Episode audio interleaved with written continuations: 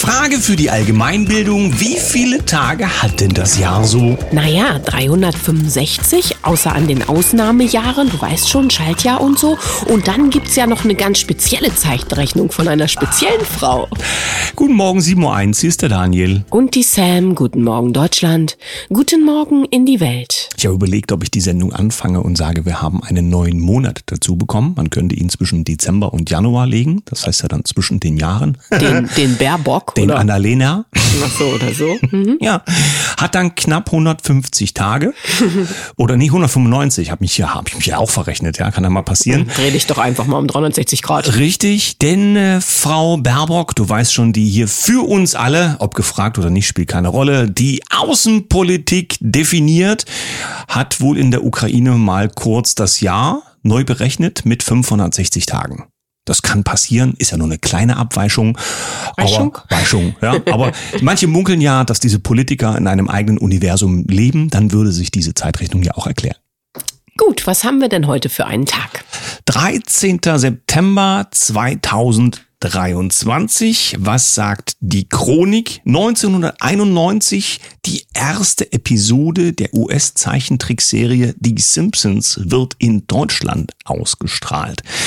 Ja, nun ist das kein Teil deutscher Geschichte, was es ja auch nicht sein muss in dieser Rubrik. Trotzdem habe ich es mal rausgesucht, gerade mit dem Hintergrund, dass ja eigenartigerweise immer wieder bei den Simpsons, wie auch in dieser Kultserie der Amerikaner South Park Episoden zu sehen gewesen sind, die vorfristig interessante Realitäten dargestellt haben. Ja, für mich war das ja nichts, aber ich weiß genau, was du meinst. Also diese Ausschnitte wurden dann natürlich auch durchs Netz gejagt.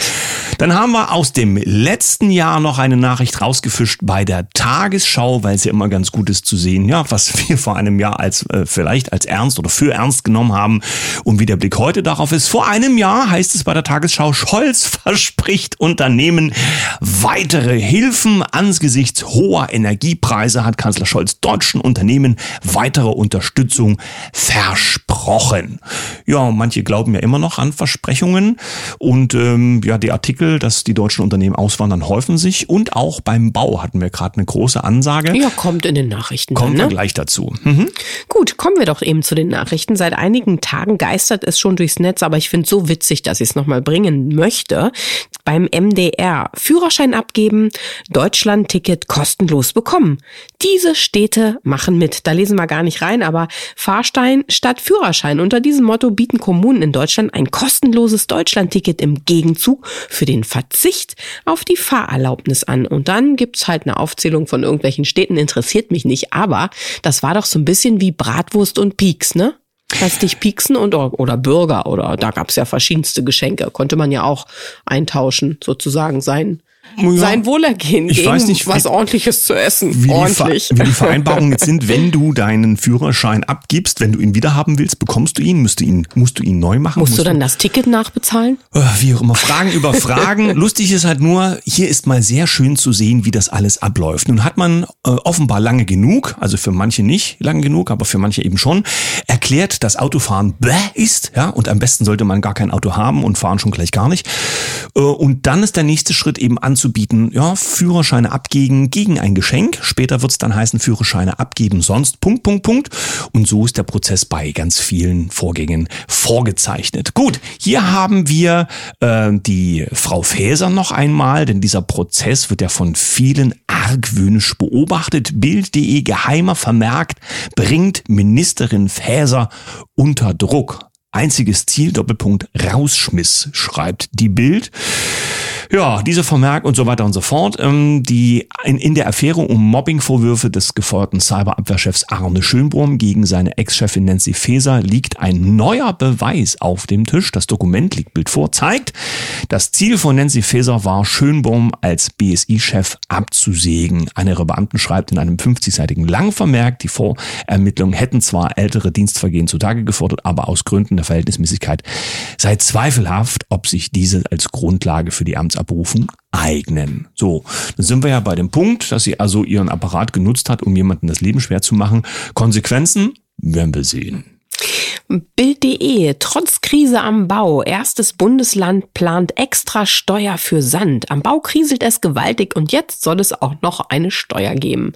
Ja, her damit, ne? Steuern, Steuern, Steuern. Wir hatten es ja gerade vor ein paar Tagen, da hieß es, äh, die, die Unternehmen wandern ab und jetzt geht hier mal gar nichts mehr und um das zu retten, macht man dann einfach nochmal eine Steuer obendrauf. Oder zu beschleunigen? Hm ja, die Versprechen sind es ja, auf die es ankommt, ne? dass die Leute bei der Stange bleiben und am Ende gibt's halt eine Steuer obendrauf. Dann haben wir hier Kuleba verlacht Baerbock, steht bei Apollo News. Am Ende werdet ihr eh liefern. Der ukrainische Außenminister schafft es kaum, die diplomatische Form zu wahren, als Außenministerin Baerbock bei Taurus-Lieferungen auf die Bremse tritt.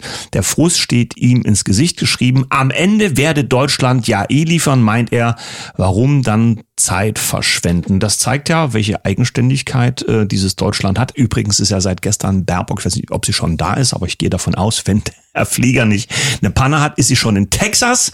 Und viele munkeln schon bei äh, Twitter, dass sie dort ähm, sich, wiederkommt? sich, dass sie sich neue Instruktionen abholt, weil du weißt ja, in den USA muss man immer erstmal als Kanzler auch anfragen, wie äh, wie es weitergehen soll. Russische Cyberangriffe oder Wirtschaftsspionage.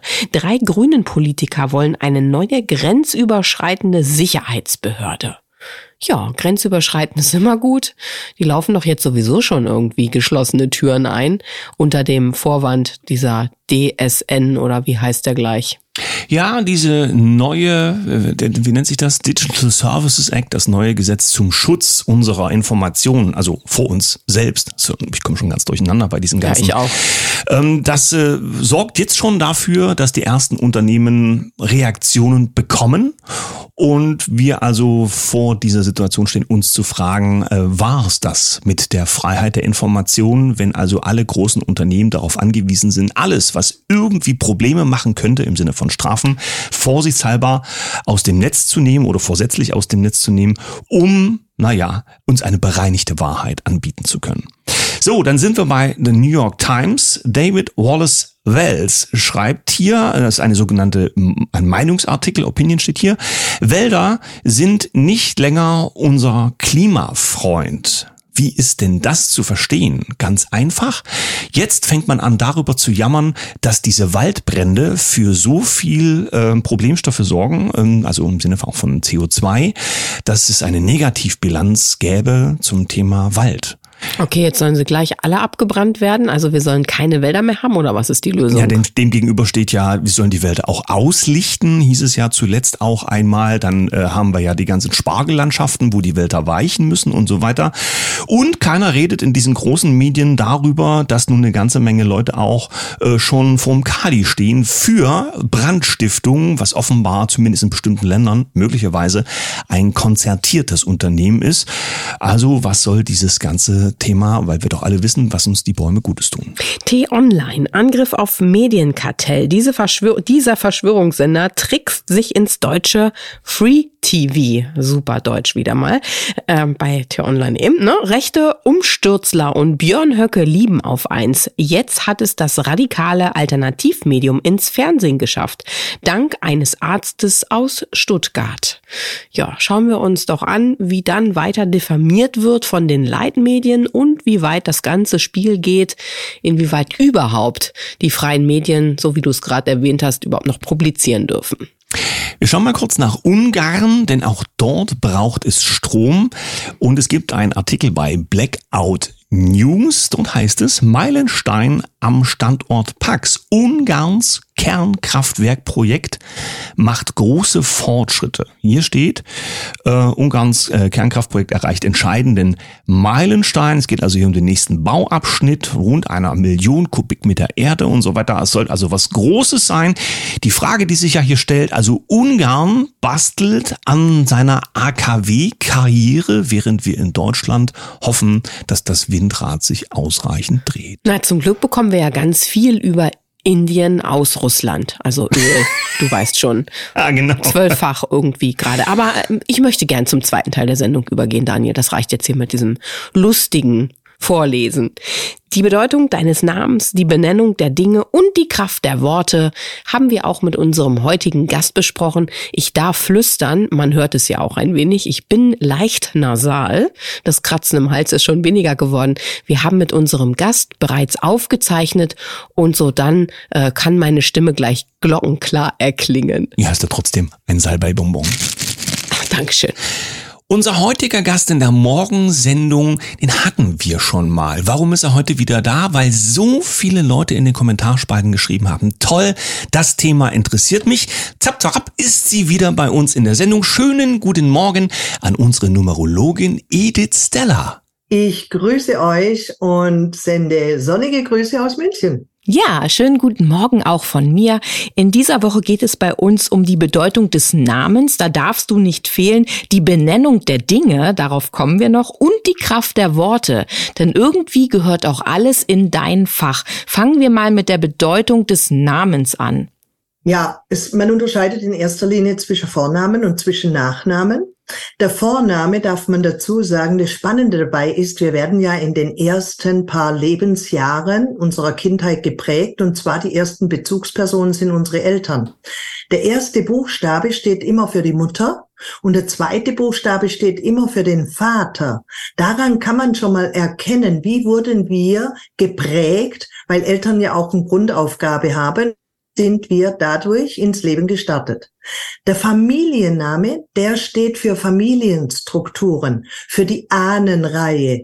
Und natürlich, Geburtsdatum zum Beispiel ist immer fix, da ändert sich nichts. Aber beim Namen, wenn ich nur einen Buchstaben verändere, verändert sich mein komplettes Lebensbuch und dadurch auch meine Lebensziel. Na, was ja schon mal passiert, wenn Frauen, also wenn geheiratet wird und die Frauen vorwiegend ja den Namen des Mannes mit annehmen oder wenn es dieses schöne Doppelnamenspiel gibt, dann wird's ja ewig lang. Ich glaube, auch das hat eine besondere Bedeutung, wenn's immer länger wird. Ja, auf jeden Fall. Also zum einen mal, wenn man heiratet und den Namen ändert, dann ändert sich auch ganz vieles in unserem Leben. Und wenn dann ein Mann zum Beispiel nach zehn Jahren sagt, ah, das ist nicht mehr die Frau, in die ich mich verliebt habe, dann hat er sogar recht.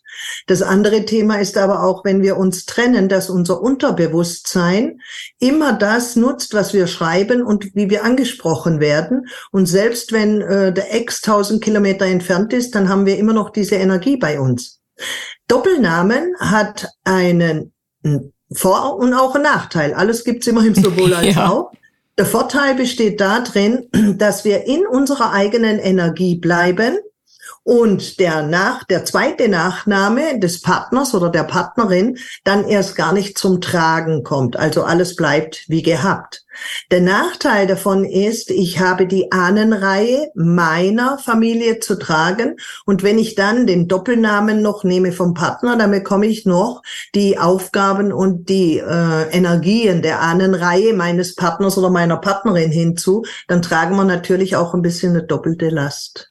Wie ist das denn, wenn Kinder viele Vornamen bekommen? Es wird ja oft gewählt, dann kriegt man, also früher war das zum Beispiel so, dass es von den Taufpaten die Namen noch dazu gab. Dann gab es den Rufnamen, die anderen wurden hinzugefügt.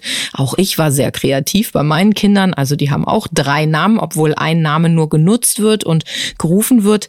Das ist ja dann auch schon eine ganz schöne Energie, die da mit rumgetragen wird, oder? Mm, nee, noch nicht einmal. Das sehe ich eher als Vorteil, weil wenn man einen Vornamen nur hat, so wie ich, dann bin ich auf diesen einen Namen angewiesen. Also ich muss mir dieses Thema anschauen, ob es mir gefällt oder nicht.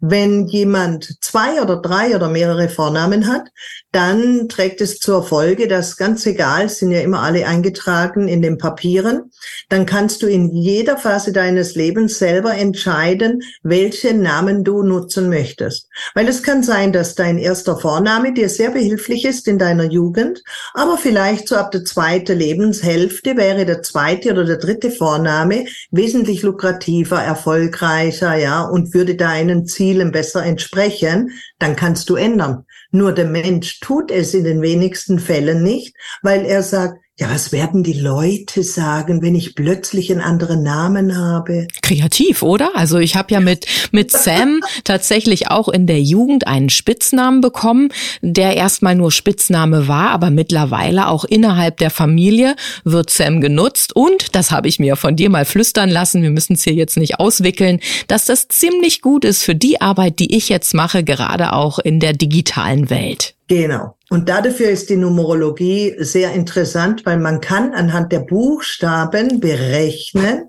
und sieht dann anhand der Zahlen, was wird dadurch begünstigt oder was wird dadurch blockiert und so weiter. Und dann kann man da, ja, das Bestmöglichste herausholen. Das ist eine wunderbare Geschichte. Ich möchte mit dir aber heute noch mal eintauchen. Daniel kommt gar nicht zu Wort, weil ich so einen Spaß habe, mit dir über dieses Thema zu sprechen. Er darf später noch mal rein. Ähm, über die Bedeutung der Dinge und die Kraft der Worte. Denn mit deiner Arbeit können wir ja jedes Wort letztlich zerlegen, um eine Zahl am Ende zu kreieren. Und diese Zahlen wiederum stehen ja für bestimmte Kräfte und Energien. Und da sind mir ganz, ganz viele Gedanken gekommen. Zum einen ist es ja so, dass einige Worte verändert wurden. Nicht immer zu unserem Besten, glaube ich. Und damit sind ja auch Energien verändert. Können wir das zurückdrehen? Können wir es verändern? Und vor allen Dingen mal zu schauen, was bedeuten dann so manche Worte überhaupt? Beispielsweise eine Firma kriegt einen Namen. Hat sich der ein oder andere vielleicht keine Gedanken darüber gemacht, ob er sein Unternehmen besser so schreibt oder anders? Vielleicht kannst du da einmal eintauchen und dann würde ich gerne noch mal in Beispielnamen gehen. Ja, bei Firmennamen ist es so, wenn man zum Beispiel eine Firmenanalyse macht, dann nimmt man den Firmennamen, man nimmt den Firmenzusatz, man nimmt das Gründungsdatum. Und das Thema ist einfach, dass die Schreibweise ja schon mal ganz wichtig ist, weil dadurch die Ergebnisse sich verändern. Ich nehme mal ein ganz banales Beispiel. Jemand nennt sich Mustermann und Söhne, Transportunternehmen oder was auch immer. Ja. Jetzt kann ich dieses und ausschreiben ich kann ein Unzeichen machen oder ich nehme das Kaufmanns und. Ja, mhm. und jedes Mal wird ein anderes Ergebnis dabei rauskommen. Ich will natürlich das optimale Ergebnis für dieses Unternehmen. Da kommt es natürlich drauf an, in was für einer Branche ist dieses Unternehmen ja, damit man da die richtigen Energien da dafür nutzen kann. Und der Firmenzusatz gehört natürlich auch dazu. Das vergessen die meisten Leute und sie denken immer, wichtig wäre das Datum, wo es zum Beispiel beim Handelsregister eingetragen wird oder wo man zum Notar geht. Nein, Gründungsdatum bedeutet in erster Linie, wann hatte ich den ersten öffentlichen Auftritt, wann habe ich zum ersten Mal mein Geschäft eröffnet oder wann hatte ich zum ersten Mal Kundenkontakt. Das ist immer das Eröffnungsdatum. Mhm. Und wenn wir zu der Benennung der Dinge kommen oder der Kraft der Worte und nehmen mal als Spiel die Liebe. Die Liebe ist so mhm. ein schönes Wort. Und jetzt zerlegen wir die Liebe. Was passiert dann? Dann passiert eins. Also Liebe besteht schon mal aus fünf Buchstaben. Und fünf Buchstaben heißt, fünf ist die seelischste Seelenzahl. Ja, da geht's von Gefühl zu Gefühl, von Mensch zu Mensch, also passt schon mal. Dann L ja, ist der zwölfte Buchstabe im Alphabet.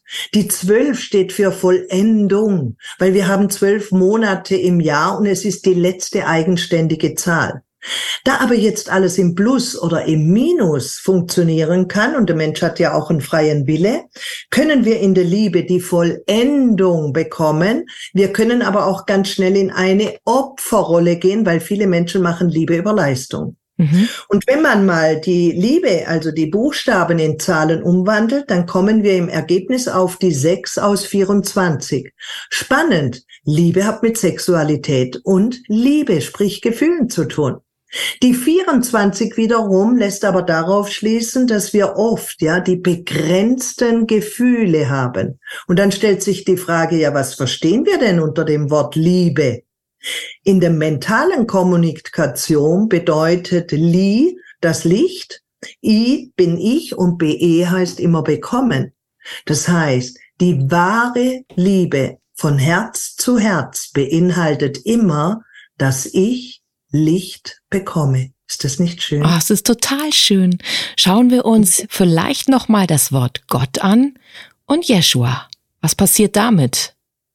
Äh, du möchtest den Unterschied wissen? Ja, oder auch das, wie es zusammengehört oder auch nicht. Können wir das aus den Zahlen und der Energie entnehmen? Auf jeden Fall. Also, wie du schon gemerkt hast, der erste Buchstabe ist immer ganz, ganz wichtig, weil da damit startet man oder es ist auch die Erwartungshaltung. Bei Yeshua haben wir, J ist der zehnte Buchstabe. Der zehnte Buchstabe heißt, äh, ich also das steht immer für Neubeginn, ja. Und es steht für die Erkenntnis. Sie ist ja auch dem Himmel am nächsten. Die Null hingegen steht für Fürsorge. Das heißt, das J will immer unter die Erde schauen, ist tiefgründig, ist fürsorglich und will sich einfach entwickeln.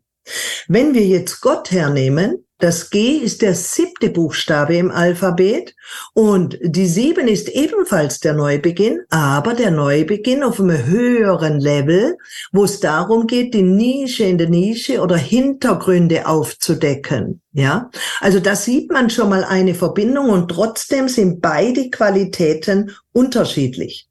Gott besteht aus vier Buchstaben. Vier bedeutet, sie gibt der Menschheit Sicherheit, der Begriff Gott gibt dem Menschen Sicherheit, gibt ihm Stabilität, passt gut in das System hinein, äh, auch in Verbindung mit Kirche zum Beispiel. Und Jeshua besteht aus sechs Buchstaben. Und die sechs Buchstaben, die geben Mut ja, die sind äh, zuständig für Entscheidungen und so weiter, weil wir darin zum Beispiel auch die Magie haben. Und Magie hat immer da damit zu tun, von was bin ich als Mensch, von was bin ich wirklich überzeugt. Also es ist ja ganz, ganz wichtig, dass wir uns unsere Worte nicht verdrehen lassen, dass wir uns nicht irgendwelche Buchstaben reinschummeln lassen oder wegnehmen lassen, weil eine gewisse Kraft, ich sag mal, das Dach des Ganzen ist. Und wir es dann runterbrechen über das Wort zur Zahl und dann zurück zur Energie. Perfekt. Ich bin beeindruckt. Weil schon in der Bibel steht geschrieben, ja, nimm die Zahlen aus der Welt und sie fällt zusammen. Alles ist geordnet nach Maß, Zahl und Ziel, ob wir von der Matrix reden, den morphoenergetischen Feldern, vom Universum, von Spiritualität, ja, Grenzwissenschaft, der Geomantie, ja, äh, die, die physischen Gesetzmäßigkeiten, der goldene Schnitt, die Primzahlen, ja. Also es gibt so, so viele Anhaltspunkte ohne Zahl. Ja, hat mir der Mathelehrer nicht erklärt. Also ich habe mir gedacht, der Pythagoras, äh, der hat lediglich das Dreieck beschrieben, aber ist dann eben doch eine ganze Menge mehr unterwegs. Warum habe ich die ganze Zeit mein Quabbermäulchen gehalten? Weil ich jedes einzelne Wort aufgesogen habe. Ja, ich fühle mich da irgendwie so, wie ich mir das vorstelle, wie es in den Kommentarspalten zuletzt gelaufen ist. Ich freue mich mhm. übrigens auch auf das, was an Interaktionen durch euer heutiges Gespräch entsteht. Ja, und wir beiden sind ja auch in einer kleinen Podcast-Serie in nicht allzu langer Zeit auf der Herzwelle radio432.com zu finden und im Hintergrund planen wir noch mehr zusammen. Freuen uns, dass du heute Morgen für uns Zeit hattest, wünschen dir einen wunderschönen Tag und bis auf ganz bald. Vielen herzlichen Dank euch beiden, ja, dass wir das hier der Menschheit so nahe bringen dürfen, weil du hast gerade gesagt, dass du in der Schule da davon nichts gelernt hast. Genau deshalb bin ich und mein Team und alle, äh, die da dazugehören, wirklich auf dem Standpunkt, genau sowas gehört ins neue Bildungssystem. Das gehört in die Welt. Vielen lieben Dank von Herzen. Mit einem Lächeln für dich. Danke auch an euch. Bis bald. Natürlich verlinken wir auch heute unter der Sendung die Webseite von der Edith Stella und in den nächsten Tagen kommt dazu auch noch was ganz Interessantes Neues, denn Sam und Edith, das darf ich von hinter den Kulissen verraten, die verstehen sich ganz ausgezeichnet. Mal schauen, was da noch passiert. Ich sende jetzt erstmal ein Lächeln. Für euch einen wunderschönen Tag. Bis morgen. Tschüss.